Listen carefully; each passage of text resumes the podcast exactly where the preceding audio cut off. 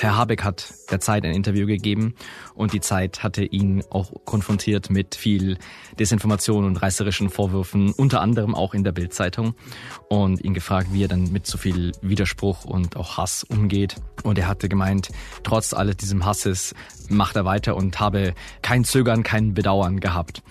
In dem Kontext ist klar, wie er es gemeint hatte. Aber äh, kurz darauf hatte die Bildzeitung getitelt, trotz Wirtschaftskrise habe Habeck kein Zögern, kein Bedauern. Und das fand ich so ein unglaublich freches und auch bösartiges Beispiel für Desinformation, wie dem Wirtschaftsminister da die Worte im, im Mund verdreht werden, um einen, um genau diesen Hass auch wieder hervorzurufen, über den es da in diesem Interview auch eigentlich ging.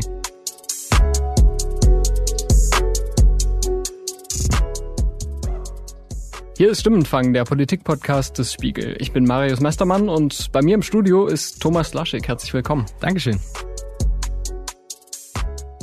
Herr Laschig, Sie betreiben zusammen mit einem kleinen Team den Blog der Volksverpetzer. Für mich ist Verpetzen eher negativ konnotiert wie verraten. Was meinen Sie damit? ja, die Idee war ein bisschen zu sagen, wir verpetzen Volksverhetzer und wir wollten auch von Anfang an nicht seriös klingen. Wir wollten auch ein bisschen selbstironisch sein. Das ist natürlich ein ironisch gemeinter Name. Wie ernst er dann später genommen wird, damit habe ich auch gar nicht gerechnet. Aber ja, ich wollte eben nicht sachlich sein. Ich wollte auch ein bisschen ironisch sein, ein bisschen unseriös wirken, weil unseriöse Sachen, vermeintlich unseriöse Sachen, tatsächlich auch sehr viele Leute überzeugen. Das ist jetzt kontraintuitiv. Man sagt doch eigentlich, wenn die Quelle besonders seriös und glaubwürdig und ernsthaft daherkommt, dann ist es gut. Ja, also so funktioniert das bei vielen Menschen und so hat es allgemein auch funktioniert. Aber in, gerade in Zeiten von Social Media hat diese ich nenne es mal in Anführungsstrichen Unseriosität, auch man könnte es auch alles bezeichnen, Nahbarkeit oder Verlässlichkeit. Es ist gerade in Zeiten, in denen besonders viele Menschen sagen, ah, die da oben, die Medien, das System, dann äh, wird Professionalität gegen einen verwendet. Sagt, ah, das ist doch, da muss doch Geld dahinter stecken, da muss doch eine Agenda dahinter stecken, da muss Plan, geheime Mächte und so kommen Verschwörungsmythen ins Spiel. Und wenn man dann einfach authentisch wirkt und sieht, das sind einfach nur ein paar Leute, die das machen, die Artikel voller Rechtschreibfehler, dann kann man auch ein, ironischerweise ein bisschen Vertrauen aufbauen. Wer oder was finanziert den Volksverpetzer?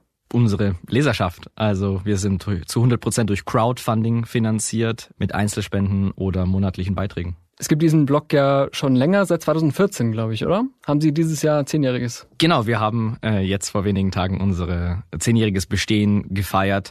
Es war lange Zeit nur ein, ein Hobbyprojekt und hat sich am Anfang auch mit Augsburger Lokalpolitik, ich komme aus Augsburg, mhm. äh, beschäftigt. Und äh, 2015 habe ich dann mit Faktenchecks angefangen und den Blog dann in seiner jetzigen Form gibt's seit 2018. Wann ist so richtig klar geworden, dass es das braucht aus Ihrer Sicht? Also, dass man so einen Blog betreiben sollte, um damit wirklich was zu bewegen? Das ist mir im Herbst 2015 klar geworden, in der sogenannten Flüchtlingskrise, als so viele Menschen auch einfach blindlings jeden Fake geteilt und geglaubt haben, der auch nur irgendwas mit Geflüchteten zu tun hatte. Und ich hatte damals doch vielleicht die naive Vorstellung, dass ich mit den Leuten auch reden kann, dass ich sagen kann, hey, das ist diese Geschichte ist frei erfunden. Ihr müsst diese Vorurteile nicht haben, diese Geschichte ist erfunden. Aber ich habe halt schnell festgestellt, dass das viele auch nicht interessiert. Und auch selbst wenn ich Faktenchecks geschrieben habe, die dagegen anreden, hat das auch nicht so viele Leute interessiert. Dann haben frei erfundene Fake News hunderttausende Leserinnen und Leser erreicht und ein per Faktencheck dann 1000. Und dann habe ich mich gefragt, wie kann ich das ändern? Was kann ich anders machen? Wir werden gleich noch ausführlich über Narrative sprechen und auch Gegennarrative, würde ich mal sagen. Das spielt eine ganz zentrale Rolle in dem Buch, das Sie geschrieben haben. Dazu gleich, äh, nur weil Sie gerade gesagt haben, die sogenannte Flüchtlingskrise. Ist das schon so ein Beispiel, wo Sie ein Narrativ hinterfragen? Ja, exakt. Weil allein schon, dass man es Flüchtlingskrise nennt oder Flüchtlingswelle gar, dass es Assoziationen hat mit einer Naturkatastrophe, allein das bedingt auch schon, wie wir das Thema sehen. Ich meine, natürlich sind es Menschen auf der Flucht, die Hilfe brauchen und gerade in den ersten Wochen waren die Geschichten der Hilfsbereitschaft, wenn wer sich noch erinnert, auch schöne Geschichten. Aber es dann als Krise zu framen und darzustellen, da ist dann auch mal was Bedrohliches dabei, da ist immer ein Problem dabei, ah, das kostet, anstatt auch mal die Menschen als Menschen zu betrachten, die auch Möglichkeiten bieten. Ich meine, wenn man wirklich ganz trocken rational dran gehen möchte, ja, hier sind viele junge Menschen, junge Familien, die ja äh, Arbeitskräfte sein können, die ja auch konsumieren. Wir haben eine überaltete Gesellschaft, wir schrumpfen als Gesellschaft. Viele Ökonomen sagen, Einwanderung wird gebraucht und dann kommen viele Menschen zu uns. Warum ist das nicht eine Lösung und warum ist das eine Krise? Ich meine, klar, es ist auch irgendwo eine Krise, aber man muss es ja nicht immer negativ framen und in diesem Narrativ bleiben, besonders wenn es dann so eine laute Minderheit gibt, die sehr darauf bedacht ist, das als, als Gefahr darzustellen. Mhm, also ich merke schon, Sie beobachten da negatives Framing und dann sagen Sie jetzt nicht, okay, stattdessen müssen wir neutral sein, sondern wir müssen irgendwie eine positive Erzählung dem entgegensetzen. Was da jetzt zum Beispiel nicht vorkam, waren die Probleme, die schon auch aufgetreten sind. Ne? Also wir haben natürlich jetzt auch äh, neun Jahre später äh, Erkenntnisse darüber, dass es entsprechende Mängel bei der Unterbringung gab, bei Bürokratie, äh, auch bei der Arbeitsaufnahme von Geflüchteten und so weiter. Also ist es nicht ein Stück weit Augenwischerei, wenn man so versucht, okay, lass uns alles ins Positive drehen? Ich habe ja nicht gesagt, dass wir dann keine negativen Aspekte oder sowas ansprechen müssen. Natürlich können wir darüber reden und natürlich müssen wir darüber reden. Es ist viel auf der Strecke geblieben. Man hätte viel besser machen können. Aber ich glaube auch, man hätte das vielleicht besser machen können, wenn das große Ganze, wenn wir einen Schritt zurückgehen, die gesellschaftliche Debatte positiver gewesen wäre. Denn wenn es ja Probleme mit Unterbringung gibt, Geld etc., dann finde ich, wenn dann so eine negative Stimmung herrscht, dann senkt das auch die Bereitschaft, über solche Probleme zu reden und dann über ja, organisatorische, finanzielle Sachen zu reden und dann nicht über ja dann doch rassistische Debatten zu führen, die lenken doch eben ab von den echten Lösungen dieser Probleme. Das sind also so konkrete Fragen, die sich ja auch in der Arbeit beim Volksverpetzer widerspiegeln, also das Prinzip, nach dem der äh, funktioniert. Jetzt habe ich hier so ein Buch äh, vor mir liegen, das in diesen Tagen erschienen ist und das heißt Werbung für die Wahrheit. Untertitel Überlasst die guten Geschichten nicht in Fake News. Sie behandeln ja so viele Themen in Ihrer Arbeit. Da habe ich mich gefragt, was macht Sie so sicher, die Wahrheit überall zu kennen? Ja, auch wie ich es im Buch erklärt habe, Wahrheit, ich würde mir nicht anmaßen, die Wahrheit zu kennen. Es war eine schöne Alliteration. Und Werbung für die Wahrheit. Mhm. Genau. Es gibt nicht die Wahrheit, aber es gibt Überprüfbarkeit und es gibt äh, die wissenschaftliche Methode. Es gibt Fakten und ich finde, wir sollten uns darauf beziehen und stets darauf beziehen, denn so viel von unserer Debatte ist, ich meine, das muss ja natürlich auch einen Raum haben, aber so viel Debatten werden aufgrund von, ich sag mal, salopp Bauchgefühl geführt und persönlicher Empfindlichkeiten oder Meinungen oder wie man es anders auch ausdrücken möchte. Das ist auch in Ordnung und das muss auch kommuniziert werden. Aber wenn es Debatten gibt, in denen es konkrete wissenschaftliche Erkenntnisse gibt. Wir hatten gerade erst die Pandemie, Viren, Impfungen, da gibt es ja tausende Studien oder die Klimakrise etc.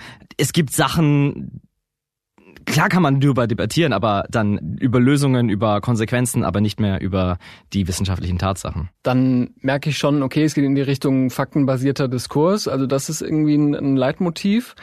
Im Buch habe ich auch den Eindruck, so wie es der Untertitel verrät, es geht vor allem um Fake News oder wie Sie auch sagen, Desinformation. Kurze ketzerische Frage, wie hilft so ein Oldschool-Druckerzeugnis gegen Fake News im Internet? ich habe bis jetzt die letzten zehn Jahre Aufklärung im Internet gemacht, weil das dort natürlich auch den meisten Effekt erzielt. Aber ich habe mir überlegt, ich brauche auch irgendwo mal ein Publikum äh, zu erreichen, das äh, vielleicht auch mal gerne ein, ein Druckerzeugnis in die Hand nimmt. Und außerdem, ich wollte es auch mal die ganze Methode hinter Volksverpetzer ausführlich erklären und da habe ich in Social Media wirklich nicht den Platz dazu, das wirklich mit allen Studien weit auszuholen, die ganze Theorie dahinter. Wann soll man das denn in einem Artikel machen? Das wäre dann noch ein bisschen viel und darum hat das, das Buch einmal um mehr zu erreichen, aber auch anders zu erreichen. Man kann sich ja auch als Hörbuch anhören mhm. und auch natürlich auch ein bisschen Aufmerksamkeit dann auf diese Gedanken zu lenken. Sie haben, ich habe es natürlich gelesen, Sie haben ein analytisches Buch geschrieben, ähm, aber ich würde sagen kein wissenschaftliches, also das jetzt äh, auf Teufel komm raus versucht, so wissenschaftliche Standards einzuhalten oder mit so ultra trennscharfen Definitionen zu arbeiten. Sie verwenden zum Beispiel Fake News und Desinformation mehr oder weniger synonym. Was ist denn für Sie so die Kerneigenschaft von Desinformation? Desinformation ist für mich eine Information, eine Meldung, ein Social Media Claim, der irreführend, manipulativ oder falsch ist und ganz besonders aber auch das mit Absicht, also dass da auch die, die Intention dahinter steckt, einen falschen Eindruck zu erwecken, entweder durch die Meldung selber oder im Kontext von anderen. Und in Ihrem Buch geben Sie offen zu, dass Sie, um dem zu begegnen, auch so gerne mal auf reißerische Überschriften, man könnte auch sagen Clickbait setzen. Da habe ich mich gefragt, begeben Sie sich damit nicht auf ein Niveau, von dem Sie sich eigentlich abheben wollen? Es ist eine Gratwanderung. Man kann da natürlich Fehler machen und habe ich auch gemacht. Das ist auch wichtig, das äh, einzugestehen, wenn man dann mal äh, übers Ziel hinausschießt. Aber es ist leider so, dass die Aufmerksamkeitsökonomie in Social Media sehr, sehr hart umkämpft ist, dass man auch irgendwo herausstechen muss mit Emotionen und auch die Leute erreichen muss. Ich habe es auch ausprobiert. Ich habe einige Jahre versucht, wirklich sachlich, neutral, so wissenschaftlich und nüchtern wie möglich zu präsentieren. Das ist vielleicht richtig, aber es bringt mir auch nichts, wenn es dann niemand liest und niemand sieht. Also weil sie nicht die richtigen Leute erreichen oder nicht überzeugen am Ende. Ja, weil in Social Media hängt alles vom Algorithmus ab und der springt eben auf diese Dinge aus. Das kann man kritisieren, das sollte man vielleicht auch kritisieren, aber es ist nicht in meiner Macht, das zu ändern. Und in der Zwischenzeit gehen die Fake News viral und richten enormen Schaden an. Und ich muss jetzt etwas tun und dann muss ich die Algorithmen mitnehmen. Abgesehen davon, dass es auch Studien äh, gibt, die dafür sprechen, dass man tatsächlich auch die Leute so besser überzeugt. Also durch die Verknüpfung mit Werten, durch die Verknüpfung mit Emotionen kann man sich die Sachen auch besser merken. Man könnte auch sagen, ja, so funktionieren ja die Fake News. Die mhm. Leute merken sich das sehr, sehr gut, aber halt unwahre Dinge. Mhm. Ich bin noch neugierig auf die Fehler, weil Sie schreiben ja auch, es ist wichtig, eine Fehlerkultur zu haben und sich dann auch transparent zu korrigieren, was ich sehr lobenswert finde an sich. Was würden Sie so nicht wieder machen, wenn Sie ein Beispiel nennen müssen? Mein Lieblingsbeispiel, das ich auch im Buch erwähnt hatte, war, als ich im Januar 2020 das erste Mal über Corona geschrieben hatte. Und falls sich noch jemand erinnert, damals war es alles doch relativ unbekannt und unsicher, aber die extreme Rechte, die AfD, Martin Sellner, den wir jetzt spätestens nach der Korrektivrecherche sehr gut kennen, die haben extrem viel vor Corona gewarnt und gesagt, wie gefährlich es ist. Und das klingt heute in der Rückschau schon sehr seltsam. Aber ich hatte einen Artikel darüber geschrieben und erklärt, warum die so viel über Corona reden und äh, ja auch Angst machen wollten. Dann habe ich gesagt, ja, es scheint ja nicht so gefährlich zu sein. Ich habe mich da auf ein paar Stimmen aus der Medizin verlassen, aber ich gebe zu, dann nicht ausführlich genug recherchiert, offensichtlich. Und dann erklärt, ja, die machen das natürlich nur, weil sie wieder ein neues Thema besetzen wollen und weil natürlich die Konsequenz war, Grenzen schließen. Und das ist ja ein Thema, das die Rechten immer schon gefordert haben und auch weiterhin noch fordern. Und dann habe ich gesagt, natürlich nutzen sie das nur, um das zu erklären. Und das stimmt ja auch. Das war ja auch eine korrekte Analyse. Aber innerhalb des Artikels habe ich gesagt, ja, es ist doch nur so harmlos wie eine Grippe. Was mhm. ich natürlich dann sehr schnell wieder korrigieren musste und selbst Faktenchecks dazu veröffentlichen durfte. Aber es ist ein interessantes Beispiel, weil bei einigen Leuten hat sich ja diese These festgesetzt und die glauben bis heute oder haben zumindest die Pandemie über geglaubt, das ist nicht mehr als eine Grippe und haben sich dann auch nicht von neuen wissenschaftlichen Erkenntnissen und Berichten in der Tagesschau oder im Spiegel oder wo auch immer überzeugen lassen. Was glauben Sie, woran liegt es? Ja, das liegt, und das ist auch meine Theorie aus dem Buch, dass wir Menschen selten einfach nur den trockenen Fundus an Fakten und Wissenschaften vor uns liegen haben aufgrund dessen wir uns unsere Meinung bilden, sondern wir haben dann den Nachrichtenfluss und meistens ist das in Social Media und den merken wir uns, den verstehen wir als Narrative, als Geschichten, als Erzählungen. Darum rede ich auch in dem Buch dann darüber. Also das sind die Geschichten, wie wir uns die Welt erklären. Und wenn man dann einmal diese Geschichte akzeptiert hat, ist es dann natürlich schwierig, diese fundamental in, in Frage zu stellen. Und dann werden dezidiert Informationen, die es bestätigen, herausgesucht und herausgefiltert. Das macht teilweise der Algorithmus selbst oder man selbst. Und widersprechende Dinge werden dann abgelehnt, beziehungsweise die Information wird abgelehnt, aber es wird dann ins Narrativ, in das Selbstverständnis inkorporiert als, ah, aber die sagen das ja nur, um das zu vertuschen. Und dann baut sich dann so ein wackeliges Gerüst darauf auf, indem man immer mehr Erklärungen sucht, warum diese ganzen widersprüchlichen Informationen dann trotzdem nicht widersprechen. Und dann fängt man an, mit ganz vielen Fake News über auch teilweise wenige Wochen oder Monate sich dann zu radikalisieren und in Verschwörungsmythen abzudriften und dann auch in diese alternativen Medienwelten abzudriften. Wo wir schon bei alternativen Fakten sind, in den USA könnte Donald Trump wieder Präsident werden. Seine aktuellen Aussagen über die NATO haben ja die Sorge ausgelöst, dass die USA uns im Ernstfall nicht mehr beistehen würden. Wie sollte Deutschland darauf reagieren? Wie müsste eine europäische Verteidigungsallianz aussehen, unabhängig von Washington? Braucht Deutschland vielleicht sogar eigene Atomwaffen, um Russland und andere Aggressoren abzuschrecken? Ihre Meinung bitte per Sprachnachricht an stimmenfang.spiegel.de oder per WhatsApp an plus 49 40 380 80 400. Die Kontaktdaten gibt's natürlich auch nochmal in den Show Notes.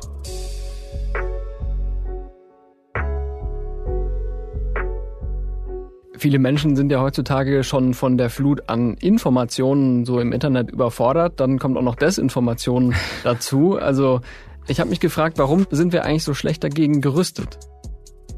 Ich glaube, weil ja viele Medien, viele Menschen, auch gerade die Älteren und da zähle ich inzwischen auch dazu.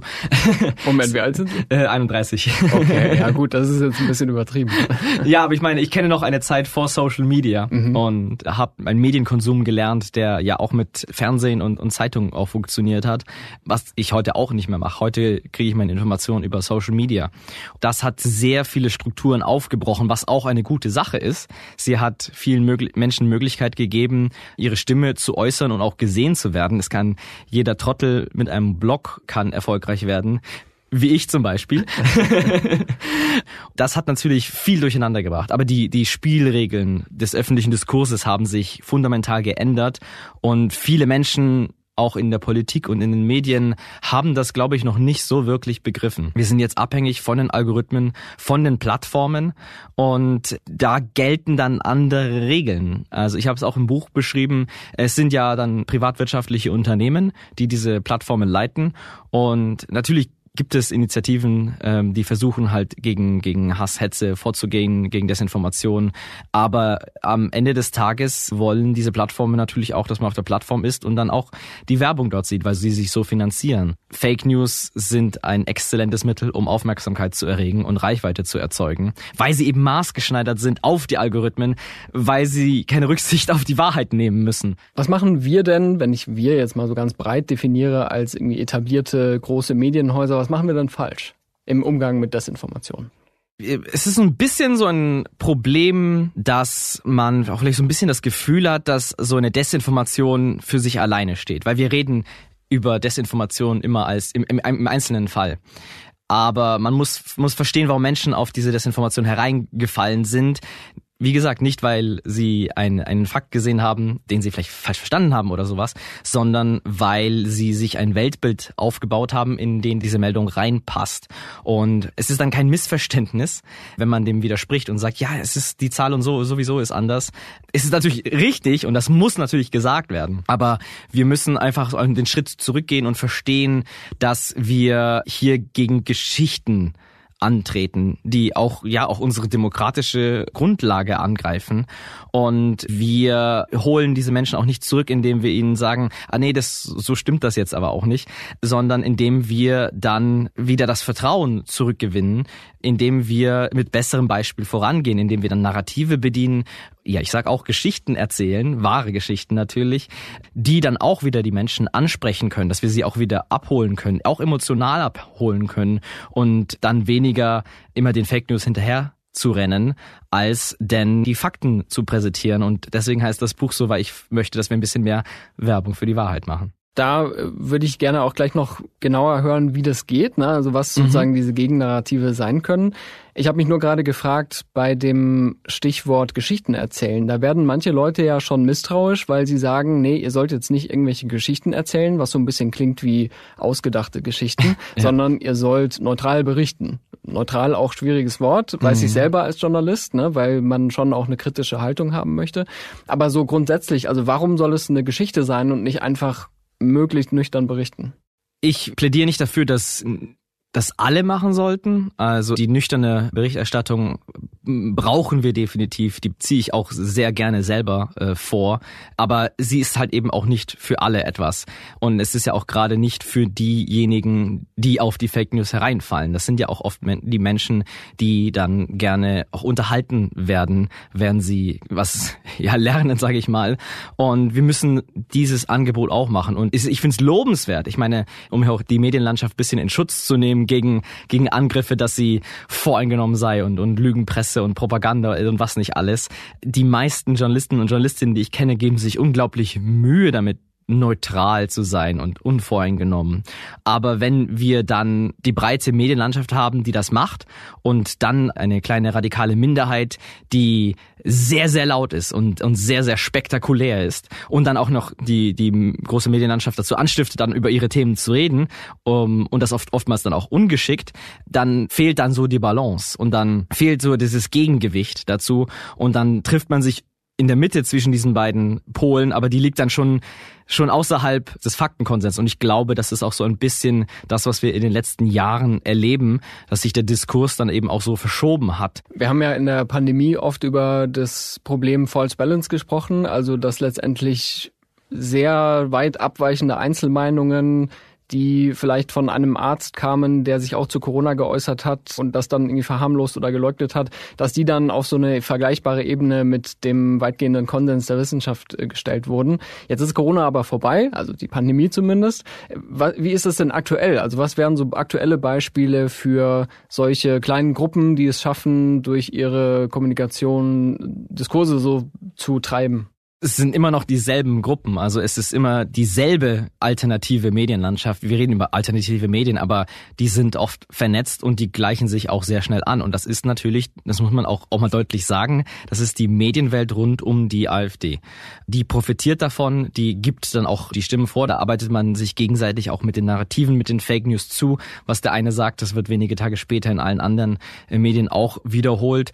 Und jetzt gerade haben wir es ja auch mitbekommen in der Folge der Recherchen von Korrektiv die Massendeportationspläne, die da von hochrangigen AfD-Politikern auch besprochen wurden. Und dann wird dann versucht, da werden mehrere Strategien versucht. Da wird dann versucht, das zu leugnen. Dann wird das versucht, als Inszenierung abzutun. Da wird dann äh, versucht, das herunterzuspielen. Ach, das waren ja nur äh, Frau Weidels persönliche Referent oder etc. Eine Ausrede war zum Beispiel auch, es wurde ja gar nicht über Deportationen im Wortsinne gesprochen, sondern genau. es wurde über die sogenannte Remigration gesprochen. Deswegen sei das ein unberechtigter Vorwurf da von Deportationen. Genau, das sind das sind diese Argumente und auch irgendwo auch Narrative, weil es schließt sich ein in dieses Narrativ so, ah ja, wir wollen doch nur äh, was Gutes, was harmloses, was demokratisches, aber die bösen Medien in Anführungsstrichen verdrehen einem das Wort in den Munde und ich finde aber in dem Kontext haben wir im weitesten Sinne es richtig gemacht oder nicht so oft falsch. Man hatte diesen Instinkt zu sagen, ja, sie haben nicht wörtlich Deportation Deportationen gesagt, sie haben Remigration verwendet. Also bin ich als neutraler Journalist, kann ich ja nicht einen anderen Begriff dafür wenden und benutze diesen Begriff.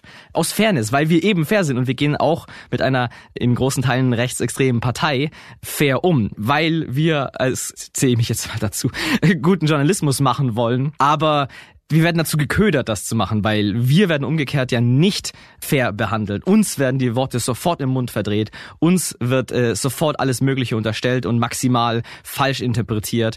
Und wir wissen doch auch, und das sagen alle Experten und Expertinnen, der Begriff, was Migration in der Wissenschaft bedeutet, ist definitiv nicht das, was die extreme Rechte da in Potsdam besprochen hat. Und deswegen müssen wir, und das ist ein bisschen dann das, wofür ich plädiere, dann nicht das Wort wiederholen, um dann zu sagen, ja, aber damit meinen sie die millionenfache Vertreibung von Menschen aus Deutschland, sondern gleich den Begriff verwenden und sagen, ja, das ist das, was sie meinen und dann im Nachhinein erklären, sagen, ja, sie verwenden den Begriff Remigration, den das Wissenschaft. Da kann man es ja immer noch erklären. Da kann man immer noch den Experten, da kann man immer noch die Einordnung machen und auch immer noch fair repräsentieren, was die extreme Rechte da gesagt hat.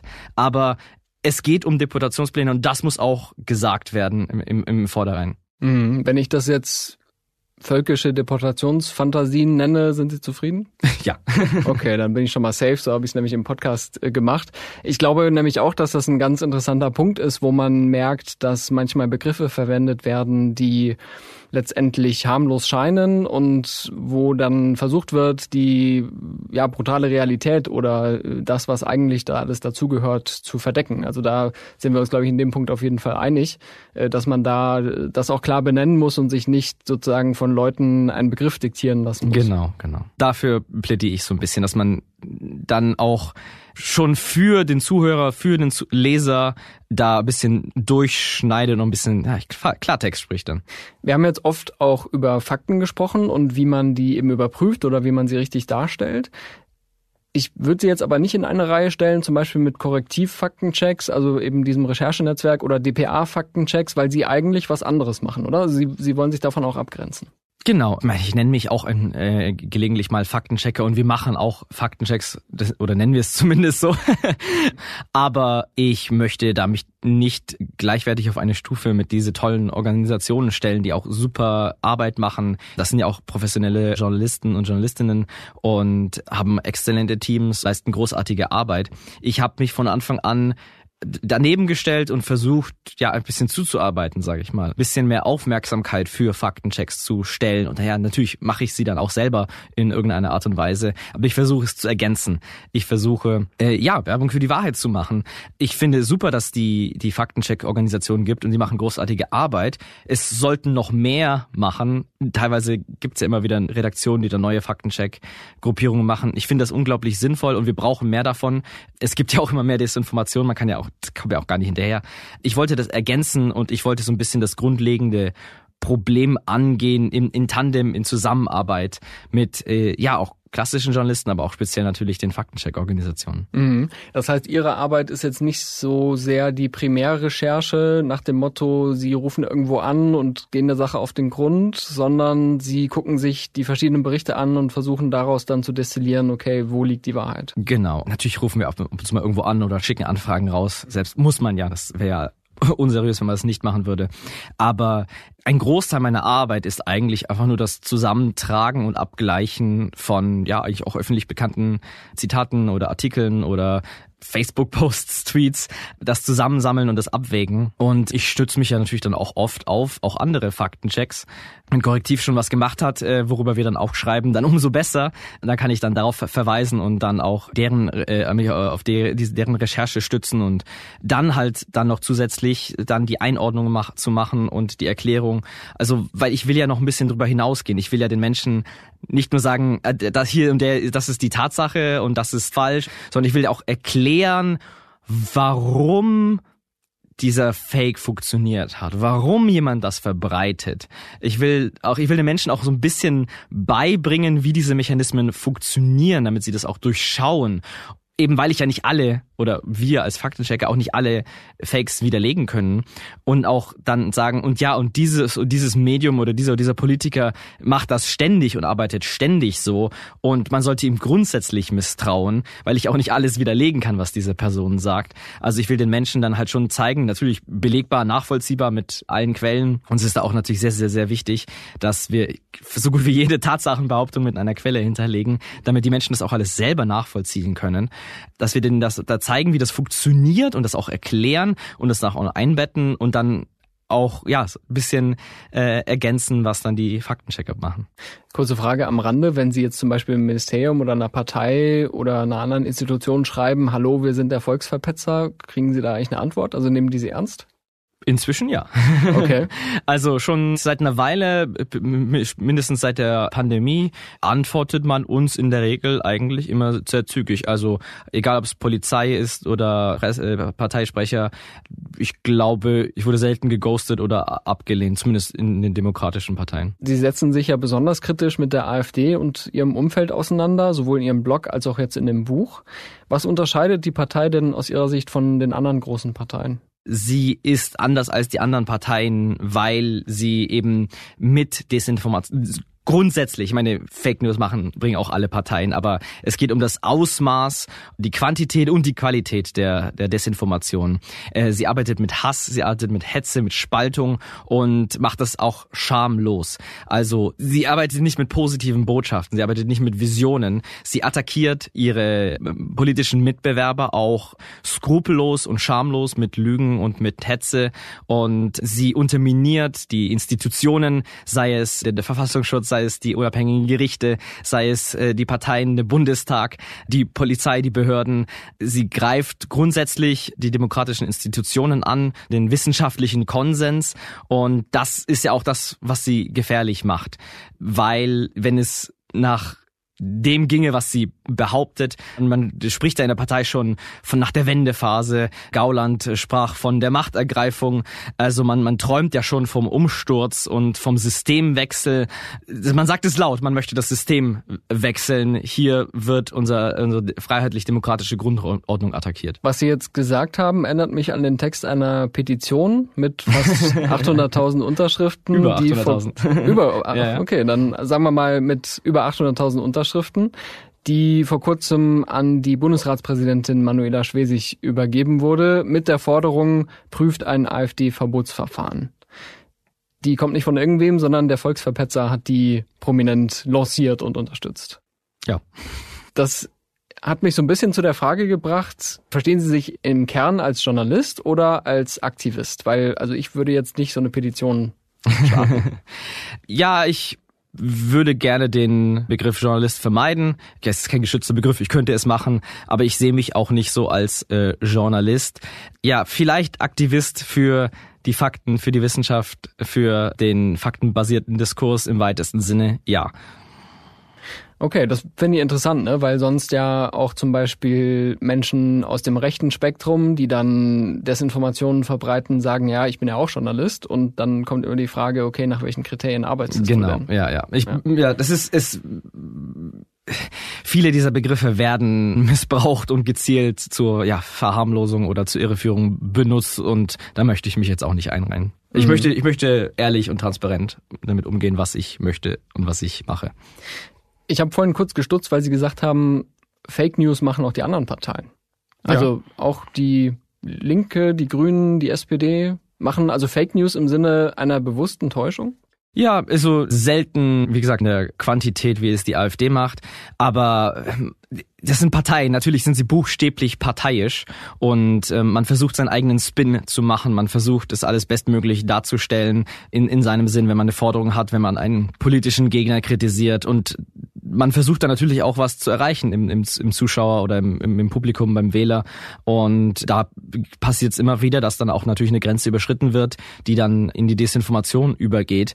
Aber das ist die Ausnahme. Also bei allen demokratischen Parteien ist es die Ausnahme, dass man das mal überschreitet, diese, diese Schwelle. Und wenn das passiert, dann kritisiere ich das auch. Aber natürlich es steckt dahinter nicht ein ganzes Mediensystem, das versucht, eine fundamental falsche wissenschaftsfeindliche Ideologie unter die Bevölkerung zu bringen. Das sind dann nur kleine Grenzüberschreitungen innerhalb des demokratischen Diskurses und auch dann eher die Ausnahme. Ja, bei der AfD ist das ein, ein ganz anderer Fall. Mhm. Wenn wir es jetzt genau nehmen, und ich glaube, das würde ich gerne, dann müsste ich jetzt fragen, okay, haben Sie einen Beleg dafür, dass jede dieser großen Parteien schon mal Fake News verbreitet hat? Und äh, wenn Sie den jetzt gerade nicht parat haben, können Sie ihn vielleicht nachreichen. äh, ja, ich kann bestimmt nachreichen. Also wir haben Faktenchecks zu Aussagen aus, aus jeder Partei schon gemacht. Nicht in, der, in derselben Menge, aber ganz sicher zu in den, in, aus den Parteien im, im Bundestag äh, zu jedem auf jeden Fall was. Dann würde ich sehr gerne, was Sie mir nachreichen, in die Shownotes packen, weil dann ja. kann man sozusagen diese These gleich mal checken und das ist natürlich dann, glaube ich, hilfreich im Sinne der Debatte. Ne? Genau, aber ich möchte auch dann dazu sagen, dieser Hinweis so, ja, die anderen machen das ja auch, äh, soll jetzt nicht dazu dienen, irgendwie zu relativieren, was das Problem ist und wer der Hauptverantwortliche für Desinformation ist, im, im Bundestag zumindest, das ist definitiv der AfD und das sollten wir auch so aussprechen. Dann gehen wir kurz zurück zur AfD. Also führende AfD-Vertreter sitzen aktuell regelmäßig in großen Talkshows Shows, zum Beispiel gerade Parteichef Tino Kropalla bei Markus Lanz oder der Vorsitzende aus Mecklenburg-Vorpommern, äh, Live Erik Holm bei Hart aber fair. Würden Sie sagen, es gelingt den Moderatoren und auch den anderen Gästen, die AfD inhaltlich zu stellen? Manchmal, ich kann es nicht quantifizieren, aber es klappt manchmal. Manchmal wird AfD-Politiker gut, sage ich mal in Anführungsstrichen, bloßgestellt, indem Widersprüche aufgezeigt werden, indem Falschinformationen aufgedeckt werden, indem gut gekontert wird. Das klappt manchmal, manchmal klappt es halt eben nicht. Aber ich argumentiere, selbst wenn es klappt, ist es ein Fehler gewesen, diesen AfD-Politiker überhaupt erst einzuladen. Denn das ist doch der Punkt dass ein Kropalla bei äh, Maischberger gut gestellt wurde, das kriegen dann diejenigen, die äh, Kropala und seine Partei wählen, gar nicht mehr mit. Wenn man dann schaut, was denn die Videoclips sind, die dann die ideologisch der AfD nahestehenden YouTube-Kanäle äh, produzieren, dann heißt es dann, Kropala zerstört Maischberger. Dann werden die äh, Bilder, äh, die Videos aus dem Kontext geschnitten. dann wird einfach irgendwas darüber erzählt. Auch jetzt zu Lanz habe ich heute Morgen gelesen, habe ich auch einen Artikel gerade dazu geschrieben. Äh, Kropala bringt dazu, dass Lanz die Sendung abbrechen müsste. Also ich weiß nicht, welche Sendung die gesehen haben. also da wird dann, dann wird völlig frei was anderes erzählt, weil äh, das denen egal sein kann, was wahr ist. Weil man kann sich ja, was was stört für das eigene Narrativ, wird weggelassen oder hingebogen. Und was am Ende dazu kommt, ist, dass die Sachen, die Herr Kropalla beispielsweise gesagt hatte, Verharmlosungen von dem Faschisten Höcke, dass es für ihn nicht rechtsextrem sei oder was er da gerade gesagt hat, diese Schnipsel können im Zweifel dann Menschen halt zweifeln lassen, ob Herr Höcke ein Faschist ist und das muss man auch so sagen. Er ist, das ist er. Oder jemand sieht dann nur diesen Ausschnitt, wo Herr Kropala dann diese Rechtfertigung rausbringt und äh, davon profitiert die AfD. Und das zeigen auch Studien, dass solche großen Auftritte für extremistische Parteien, davon profitieren sie. Im besten Fall, wenn sie gut gestellt werden, kann man diesen negativen Effekt äh, negieren und dann wird es nicht ausgeschlachtet und nicht noch mehr Menschen fallen herein. Aber das passiert ja halt eben auch nicht immer. Und dann haben wir einfach nur einem Vertreter einer in größten Teilen rechtsextremen Partei eine Bühne geboten, das zu relativieren und Widersprüche aufzuzählen. Und was haben wir dann davon? Mhm. Ich kann die Argumentation insofern gut nachvollziehen, dass der Spiegel zwar auch mit der AfD spricht und sie zu Wort kommen lässt in Artikeln, aber keine Wortlautinterviews veröffentlicht. Mhm. Eben weil man auch das Risiko sieht, dass Populisten bis hin zu Extremisten einfach ihre Botschaften verbreiten und dann äh, Schritt für Schritt auch normalisiert werden. Man könnte sagen, salonfähig gemacht genau. werden. Trotzdem ist mir in den vergangenen Jahren immer wieder die Frage aufgekommen, naja, sie nicht einzuladen, sie nicht in Wortlaut-Interviews vorkommen zu lassen, es hat jetzt nicht verhindert, dass sie so groß geworden sind. Naja, oder ich könnte gerne das Gegenteilige sagen. Sie werden ja buchstäblich bis gestern doch noch eingeladen. Also man könnte sich ein bisschen so gegenseitig äh, hinschauen. Ja, ihr habt sie nicht eingeladen, deswegen ist sie stark geworden. Und dann die anderen sagen, ihr habt sie eingeladen und sie sind stark geworden. Aber wie gesagt, die AfD wird sich so oder so als Opfer inszenieren. Wenn sie, ich meine, sie äh, beschwert sich ja auch schon seit Jahren, dass sie nie eingeladen werde und, und was nicht alles. Eben natürlich auch, um uns zu provozieren, sie einzuladen, weil das ist das, was sie auch möchte. Aber wenn sie eingeladen wird, wird sie sich auch als Opfer inszenieren und äh, dann manchmal auch dem Journalisten direkt drohen, wie es auch Höcke schon mal gemacht hat. Also die Opferinszenierung kommt so oder so. Die Frage ist nur vor einem Millionenpublikum oder nicht. Wenn ich Ihr Buch so lese, dann bekomme ich den Eindruck, dass also weder die klassischen Medien noch Regulierungsbehörden so richtig in der Lage sind, Desinformationen in nächster Zeit effektiv einzudämmen. Ist es dann also vor allem eine Privatangelegenheit, eine Aufgabe für jede und jeden Einzelnen? Also was soll ich dann tun als Einzelperson? Ich will nicht den Eindruck erwecken, dass ah, das liegt jetzt an dir, du musst das jetzt ändern. Es ist nicht deine Verantwortung, das zu machen. Aber jeder von uns kann seinen Beitrag dazu leisten. Das ist natürlich, ich habe es ausführlich beschrieben, ich werde es nicht hier in aller Details wiederholen. Es ist wichtig, auf sich selber zu achten. Am einfachsten zu verhindern, dass die Menschen Fake News verbreiten, ist, wer bereit ist, dann mir zuzuhören, bei sich selber anzufangen, weil wir können alle darauf reinfallen. Das hat, ist keine Sache von Intelligenz oder Bildung oder politischer Einstellung. Wir können alle auf Desinformation hereinfallen und wenn jeder an sich selbst arbeitet und die Sachen kritisch hinterfragt oder eben auch nicht gleich teilt oder versteht, wie es funktioniert, wie im Buch beschrieben, dann können wir schon einen Großteil verhindern. Aber dann muss man natürlich auch seine Stimme nutzen und diese Erkenntnisse auch in die, in die Welt tragen. Erklärt das, wie das anderen, wie es funktioniert, klärt die anderen auf, teilt die Faktenchecks, unterstützt guten Journalismus, auch finanziell. Ein Teil des Problems der Desinformation ist ja auch, dass viele große Medien oder auch besonders kleine Medien Probleme haben. Es werden Stellen gestrichen, Blätter machen, machen zu, die auch guten Journalismus machen.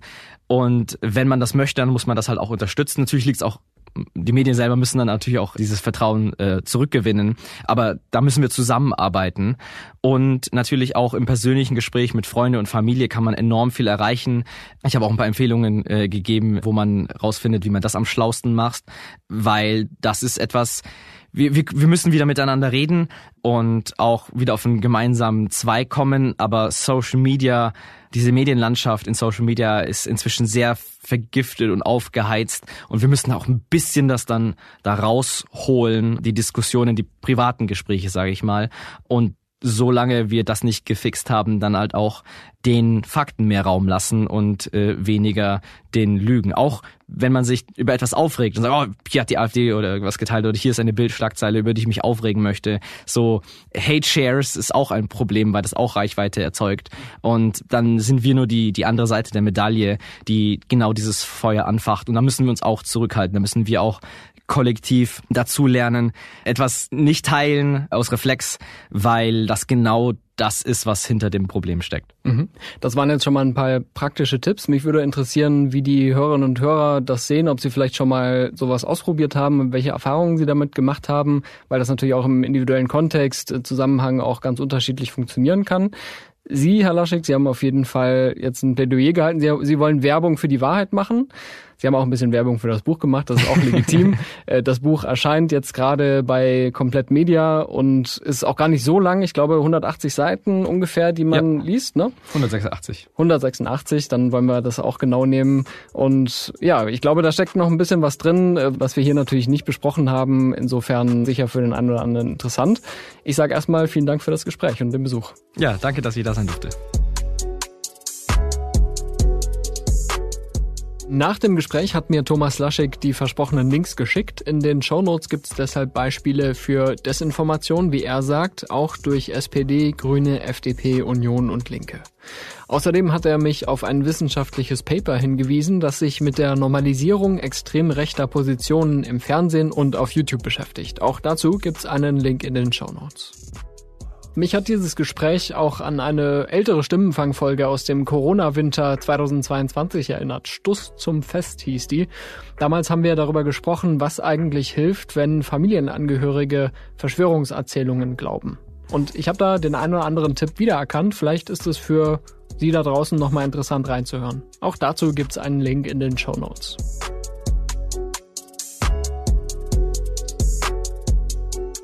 Das war Stimmenfang, der Politikpodcast des Spiegel. Wir freuen uns über Feedback unter stimmenfang.spiegel.de und über ein paar Sterne bei Apple Podcasts, Spotify und Co. Mein Name ist Marius Mestermann und ich bedanke mich bei Olaf Häuser für die Abnahme dieser Folge. Außerdem bei Philipp Fackler für die Mischung. Unsere Musik kommt von Soundstripe und von Davide Russo. Wir hören uns nächste Woche wieder. Es ist ja immer genug los.